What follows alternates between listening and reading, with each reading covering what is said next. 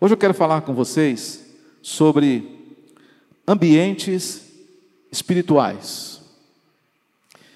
Existem alguns lugares específicos que foram designados por Deus para você ser abençoado. Você crê nisso? Eu creio. Deus pode estar em todos os lugares ao mesmo tempo porque ele é onipresente, mas ele escolhe alguns lugares para ali nos abençoar. Você pode ser uma pessoa de fé, uma pessoa que tem muitos talentos, uma pessoa super competente, mas se você não estiver no lugar certo, você pode perder tudo aquilo que Deus ele tem preparado para a sua vida. Em 1 Coríntios, lá no capítulo 15, em versículo é, 6, se não me engano, diz que 500 pessoas presenciaram Jesus depois da ressurreição. Quantas pessoas? 500 pessoas o viram face a face. Jesus então disse a elas: Vão para Jerusalém e aguardem ali até que do alto vocês sejam revestidos de poder. Mas quando você olha para o relato de Atos, capítulo 2, você percebe que na cena do Pentecostes só havia 120 pessoas. Quantas pessoas? 120 pessoas. Isso significa que 380 pessoas perderam a oportunidade de ver o Espírito Santo ser derramado sobre a igreja sobre a vida delas, simplesmente porque não estavam ali naquele lugar. Às vezes, o lugar que Deus manda você ir não é um lugar perto. Às vezes, o lugar que Deus ele designa para você estar é um lugar difícil, às vezes um lugar injusto também. Aí, você olha e percebe que não está acontecendo nada, permaneça ali, porque o Senhor vai fazer chover daqui um certo tempo. Porque o Senhor, daqui a um tempo, Ele vai derramar o Espírito Santo dele sobre aquele lugar, e só vai receber aquele que estiver presente, aquele que estiver posicionado naquela formação que Deus colocou. Vou citar aqui um exemplo lá do Velho Testamento, uma mulher chamada Agar. Agar, ela era serva de Sara, esposa de Abraão. Quando eles não puderam ter um bebê, Sara, a mulher de Abraão, disse que para Abraão se deitar com Agar. E eles tiveram um filho chamado Ismael. Mas, depois que o menino nasceu, Sara naturalmente, começou a nutrir aversão para com o menino e muito mais para com Agar, ao ponto que ela começou a maltratar Agar. O que, que Agar fez? Ela disse o seguinte: chega, cansei disso aqui, vou embora. Pegou o menino dela e partiu para o deserto, com pão e uma botija de água. Se você lembra da história, você é, vai é, lembrar agora do que, que aconteceu depois disso. Ela estava no lugar da bênção, porque a Bíblia fala que Abraão ele era a própria bênção. Só que ela saiu da casa de Sara por se sentir desvalorizada, por, por se sentir injustiçada e por aí vai. E ela saiu para o deserto simplesmente para o morrer. Ela deixou o seu lugar de bênção. Deus, em momento algum, eu li esse texto novamente, em momento algum, Deus mandou ela sair daquele lugar. Ela saiu por conta própria. Então, um anjo apareceu para Agar no deserto e disse assim para ela: Agar, volte à sua senhora e sujeite-se a ela. Em outras palavras, o que, que o anjo disse para Agar? Agar, volte para o lugar da bênção. Porque lá está a bênção. Você não está, você estava, mas você saiu por conta que você ficou chateada. Mas você precisa voltar. E olha o que, o anjo de Deus falou: volte e sujeite-se a quem? A Sara. Mas nunca, ela falou, né? Nunca que eu vou fazer um negócio desse. Então o que, que aconteceu? Ela perdeu a bênção e viveu com Ismael de maneira errante. Logo depois, eles foram abençoados, não por conta da atitude dela, mas porque tinha uma promessa na vida de Abraão que Ismael era filho, então ele também tinha direito, e ele foi abençoado. A Bíblia não fala que Agar foi abençoada, a Bíblia fala que Ismael foi abençoado. Entendeu? Então eu aprendi uma coisa, irmãos, na minha vida: estar no lugar certo é melhor do que fazer da maneira da gente. Amém? Estar no lugar certo, o lugar que Deus te colocou, é melhor do que você ter um lugar onde satisfaz as suas vontades, onde você tem ali tudo à sua disposição. Você pode não ver agora, mas mais tarde você vai ver como que Deus ele, ele fecha uma porta aqui para abrir duas ou três portas lá na frente, tá bom? Então, talvez você se sinta preso num determinado lugar ou às vezes limitado naquela posição que você trabalha, ou lugar onde você está servindo, você não vê progresso algum naquele lugar, mas não fique tentando forçar a porta para abrir, não fique também tentando manipular as coisas, não, fique quieto e veja o agir de Deus diante dos seus olhos a qualquer momento. De repente, Deus ele vai se manifestar e o favor de Deus, lembra? Ele dura um dia só. Você pode ter passado muitos e muitos anos aguardando a manifestação do favor, mas em um dia a sua vida pode ser mudada. Ou melhor, em um minuto a sua vida pode ser mudada. Às vezes, uma palavra que você ouve pode mudar de uma vez por todas a sua vida. Então, se você está num lugar que Deus mandou você estar, aquele lugar é o lugar da sua bênção. Não saia de lá. Aguarde até que Deus, o próprio Deus, ele fale contigo. Aí a pessoa pergunta: Ah, pastor, mas como é que é esse negócio de, de Deus falar com a gente? Deixa não, você sabe quando é que Deus está falando com você. Eu sempre conto essa história. Quando nós nos mudamos para cá, os nossos meninos eram pequenos. Eu fui assistir Goiás e Flamengo no Serra Dourada. E o estádio estava lotado. Meu menino pergunta muito, o Júnior. E toda hora, ele, quando o estádio fazia um barulho, ele perguntava: Foi gol, papai? Eu falava, não, filho, bateu na trave, né? E aí depois a bola passava raspando, ele perguntava com o estádio gritava, ele, e agora foi gol? Ele perguntou umas dez vezes, eu estava já cansado. Aí eu cheguei para ele, olhei para ele, ele era bem pequenininho, eu falei assim, filho, na hora que for gol, você vai saber. Aí logo depois de alguns minutos, não sei qual dos times fez um gol, deve ter sido o Goiás, né? Aí o que aconteceu? Aí o estádio praticamente tremeu. Era tanto barulho que eu olhei para ele, ele olhou para mim, aí ele falou assim: agora foi gol, papai. Entendeu? Eu não precisei falar nada para ele, ele sentiu, pelo ambiente todo, que né, o estádio quase veio abaixo. Então não tem dúvida, quando Deus fala com você, você não precisa de ninguém explicar para você se é Deus ou não, você sabe, amém? É, você sabe. Então o que aconteceu? Olha só, se a porta não se abriu, Permanece, porque no momento certo Deus vai abrir para você. Continue fazendo o que você está fazendo e você verá novos níveis no seu destino serem revelados para você. Amém? Ah, segundo lugar, no capítulo 1 de Mateus, José estava noivo de sua noiva Maria e eles estavam morando em Nazaré, se preparando para terem o bebê.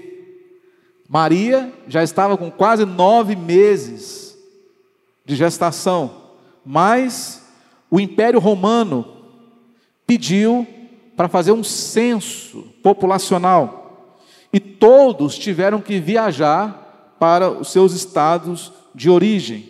Bem, José era de Belém e foi uma viagem de cento e 50 quilômetros.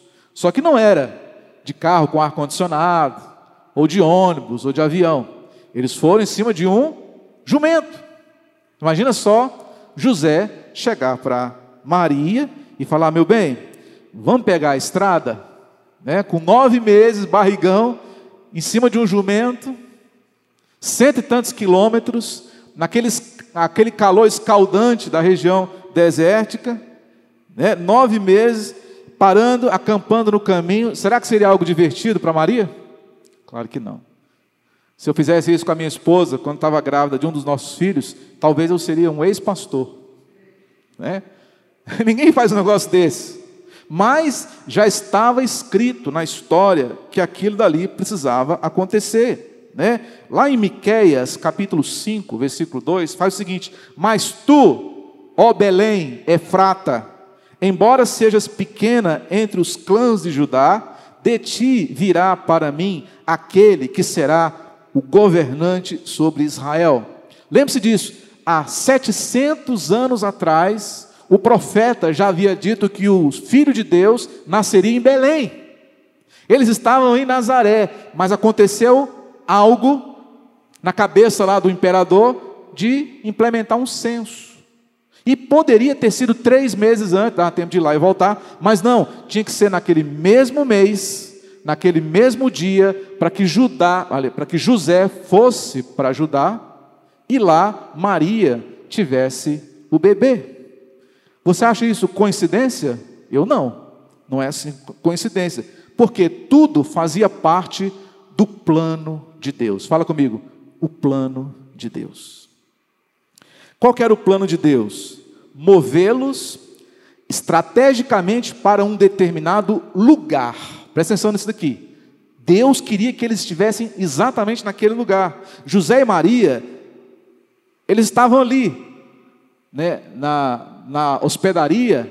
E só um parênteses aqui: tem muita gente que acha que José e Maria eram pobres e Jesus nasceu num, num berço né, de pobre. Não, não foi isso. É porque não havia lugar para eles na hospedaria em nenhuma da cidade. Não sei se você já teve essa experiência de ir para um lugar e todos os hotéis estarem ocupados. José e Maria, eles não eram pobres. E Jesus também não nasceu num berço pobre, Jesus nasceu num berço de ouro. Até porque, enquanto eles estavam lá, contemplando o bebê, eis que chegam quem?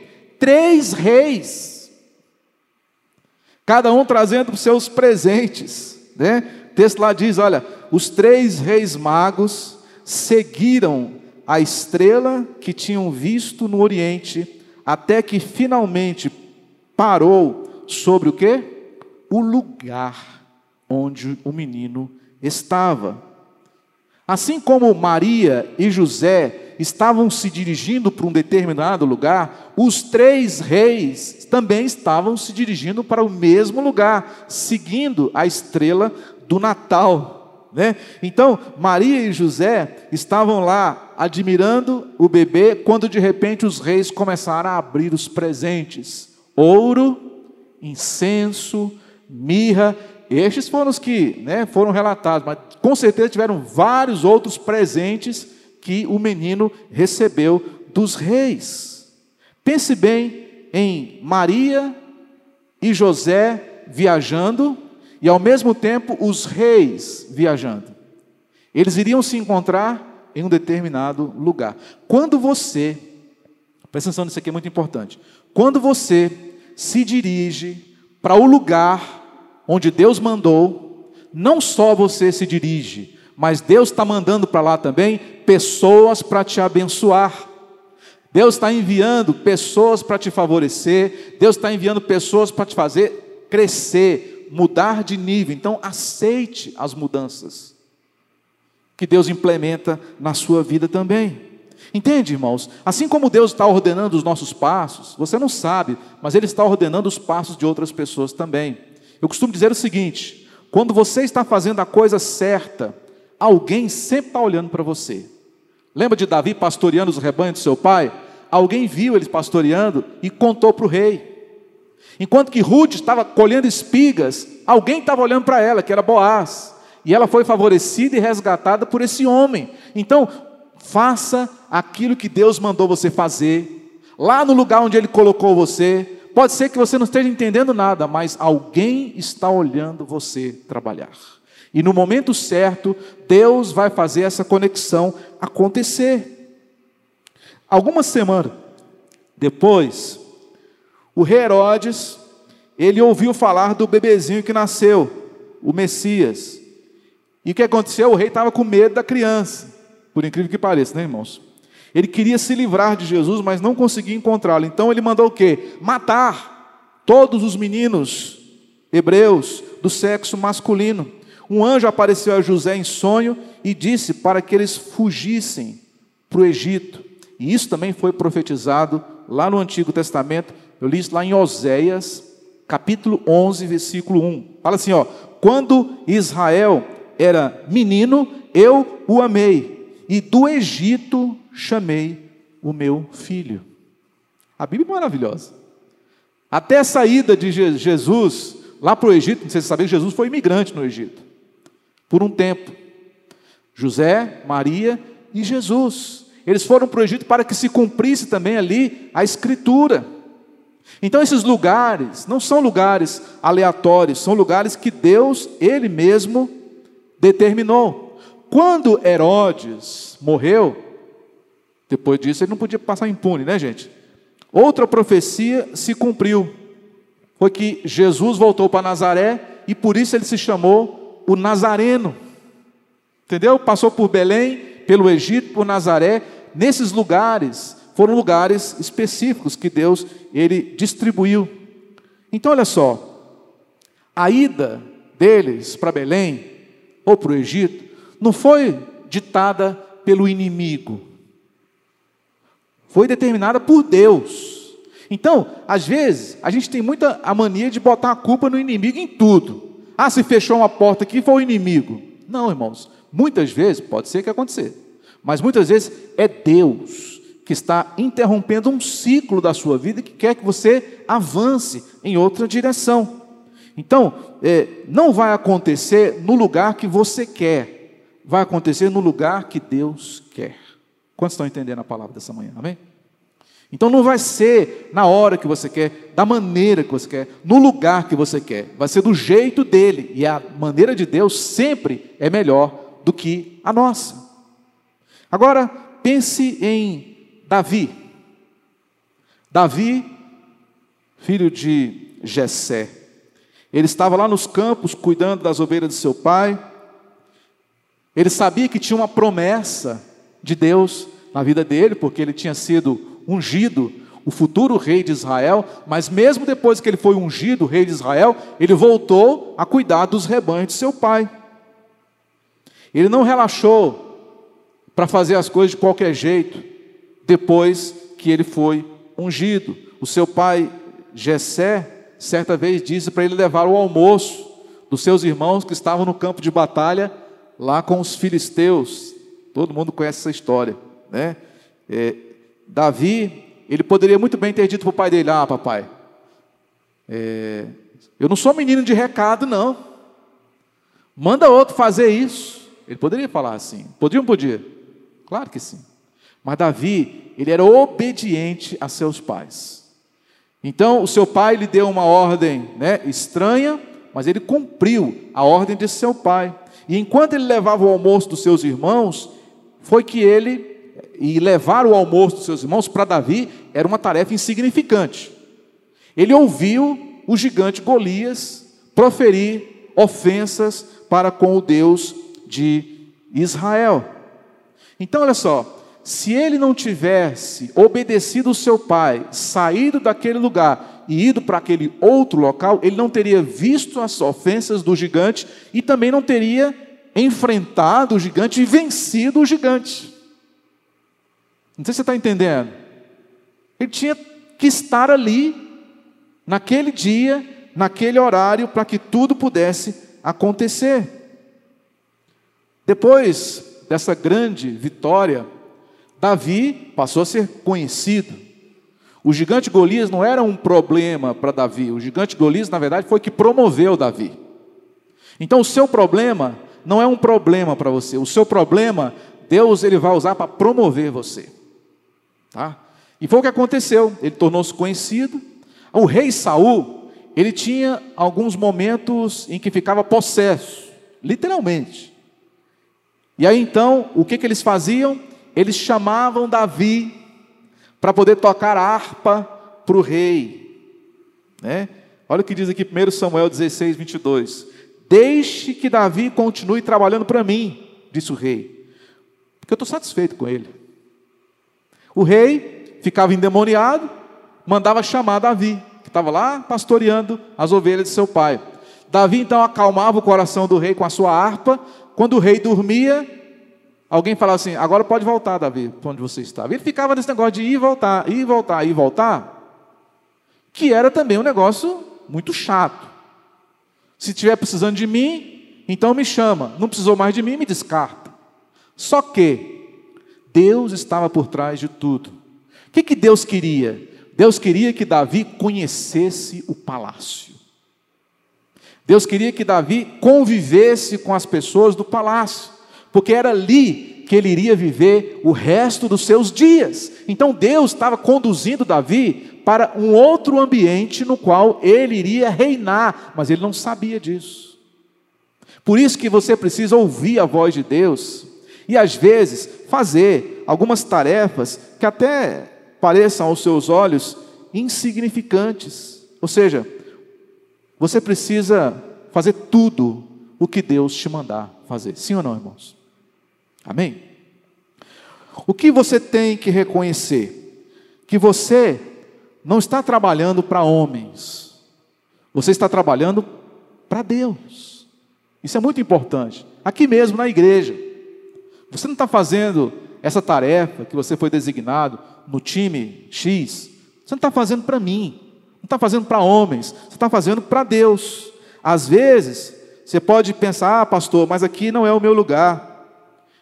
Aqui ninguém na igreja vê o meu trabalho, ninguém me valoriza, ninguém me elogia. Eu fui chamado para liderar. Eu estou aqui apontando lápis. Eu fui chamado para para ser pastor e não para ficar tocando harpa, fazendo o ofertório. Não, irmãos. Nós precisamos entender que tudo isso faz parte do processo de Deus para fazer você se tornar um grande homem e uma grande mulher. Então não despreze as pequenas tarefas. Não despreze. Deus muitas vezes está te colocando para fazer alguma coisa porque Ele quer te treinar. Ele quer testar a sua capacidade para você poder exercer funções maiores. Amém? Então onde é que era o lugar da bênção de Davi? na casa de Saul. Outro exemplo, Elias. O profeta Elias, certa vez, chegou no rei Acabe, está escrito lá em 1 Rei 17, e disse que a terra passaria por um período de seca de três anos e meio. Pode imaginar isso? Três anos e meio sem chuva. O que, que Deus fez? Deus, ele disse a Elias: saia daqui, desse lugar, e vai para o riacho Querite, pois ordenei aos corvos que o alimentem ali. Observe, há um lugar onde Deus ordenou que ali você seja abençoado. Está entendendo? Por isso que eu creio, irmãos, em ambientes espirituais. Deus ele chama você de um lugar para outro, porque ele já preparou que naquele outro lugar já tem uma pessoa te esperando para te servir, para te abençoar. E interessante aqui que os corvos são aves que não trazem nada na, no mundo natural. Na verdade, eles tiram, né? O corvo vem, ele vai, é uma ave que ela se aproveita dos, né, dos restos que a águia deixou e ele vai lá e fica comendo e arrancando, vai só tirando. O corvo é assim. Mas Deus, ele faz o corvo trazer a comida na sua mão. Entendeu? Deus é impressionante, né, irmãos? De quem menos você espera, em outras palavras, Deus vai botar para te servir. Aquela pessoa que você jamais imaginava, Deus vai usar para te abençoar. Recebe aí essa palavra em nome de Jesus. Então, a bênção não estava em qualquer lugar, a bênção estava lá no riacho de Querite. Mas um dia, Deus fez o riacho secar. Lembra da história? O riacho secou e os corvos pararam de aparecer. Ou seja, o lugar já tinha dado o que deu. O que, que aconteceu? Deus é fiel e Ele faz com que os seus servos experimentem novos ambientes. Às vezes você está num lugar e de repente o riacho seca. Você tem que ter sensibilidade também. Quando é que é a hora de você sair? Quando é que é a hora de você ficar? Quando é que é a hora que o riacho seca, você tem que ir para um outro pasto, para um outro rio, para outra cidade, para outro ambiente. Tudo isso aí não é difícil. Aqui no caso do profeta Elias, Deus avisava para ele. Deus avisava para ele. Né? Olha só, lá no versículo 9 do capítulo 17, Deus disse a Elias: Agora vai para a cidade de Sarepta, porque eu ordenei a uma viúva que alimente você lá. Deus sempre faz isso, irmão, entendeu? Estou enviando você para determinado lugar e já preparei tudo lá para você. E mais uma vez, a viúva, na, né, na sociedade daquela época, era uma pessoa que precisava de cuidados. Aí Deus pega e manda você para ser cuidado por uma viúva. Não faz sentido. Não faz sentido. Mas Deus é assim, as coisas de Deus, Rose, não faz sentido. Entendeu? As coisas de Deus não fazem sentido. Mas mesmo não fazendo sentido, o que, que você tem que fazer? Você tem que obedecer. Você tem que se submeter e dizer oh, eu não estou entendendo nada. Essa mulher aqui trazendo comida toda hora para mim. Ela, o, o, bolo que ela tinha, ela estava preparando para dar para o filho. E ela fez um bolo para mim. Deus não estou entendendo nada. Deus falou: tão somente fica aí onde você está, porque você vai ver o milagre acontecer.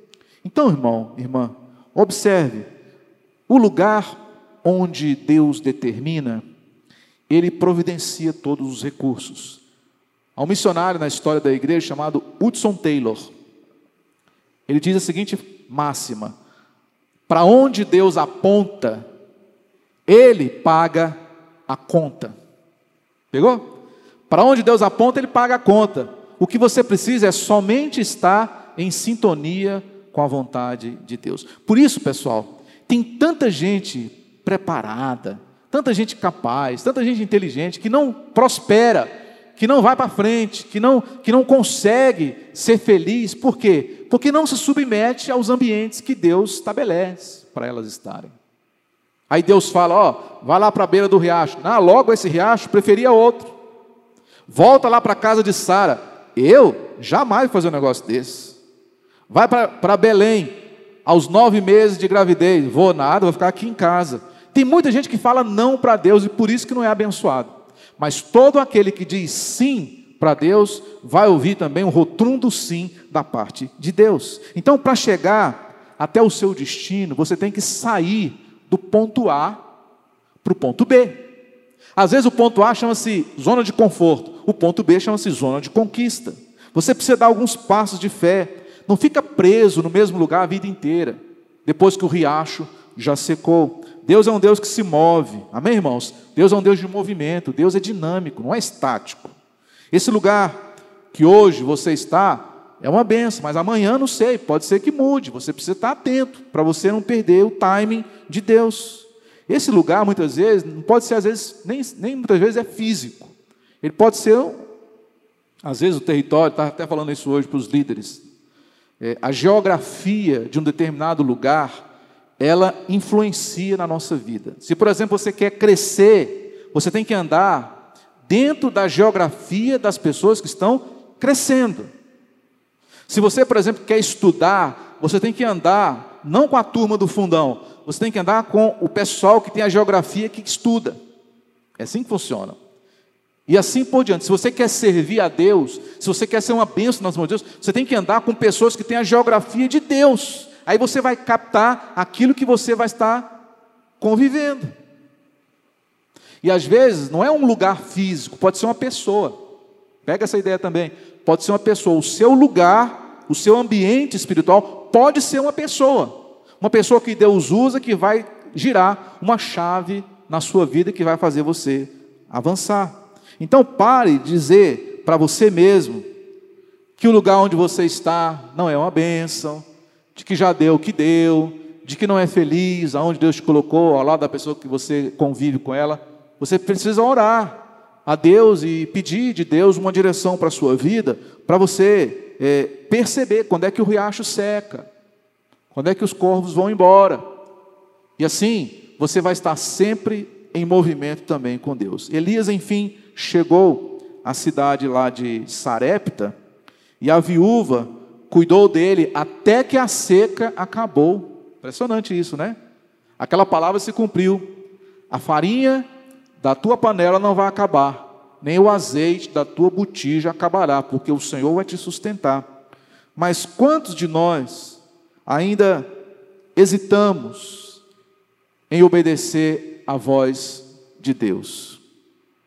Existe algo que Deus está pedindo para você fazer só que você está adiando? Existe algo que Deus mandou você fazer, mas você sabe que precisa fazer, mas não faz? Ou algum lugar que Deus mandou você estar, que você está resistindo, talvez por medo do desconhecido, ou por achar que não vai funcionar? Talvez você esteja pedindo uma coisa para Deus e Deus está falando outra coisa para você. Às vezes Deus está falando para você se mover, Deus está dizendo para você experimentar novos ares. Lembre-se sempre disso, está aqui no telão. Você está sendo observado o tempo todo por Deus. Em outras palavras, você está numa prova. Faça a coisa certa mesmo sem ver resultados, tá? Não lute contra as coisas que não fazem sentido. Os seus passos estão sendo ordenados por Deus. Então, seja sensível, meu querido, minha querida, ao que Deus fala com você. Amém? Seja sensível. Procura ouvir Deus. Às vezes para de falar um pouco e procura ouvir qual que é a vontade de Deus para a sua vida. E quando você ouvir a voz de Deus, obedeça rapidamente. Rapidamente. Assim como lá as pessoas que eram curadas por Jesus, Jesus curou o paralítico, o paralítico levantou num salto, curou o cego, o cego pulou na frente dele. Então, porque ele obedeceu a ordem de Jesus. Então, quando Deus mandar você fazer alguma coisa, não fica retardando, não. Faça logo. E se você fizer isso, eu creio e declaro que você sempre vai estar no lugar da sua bênção. Amém, irmãos? Como Maria e José, os reis magos vão aparecer na sua vida com as mãos cheias para te favorecer. Como Elias, os corvos vão estar esperando por você, a viúva vai estar esperando por você lá na frente, quando você se mover para os ambientes onde Deus quer que você esteja. Que Deus te abençoe grandemente em nome de Jesus.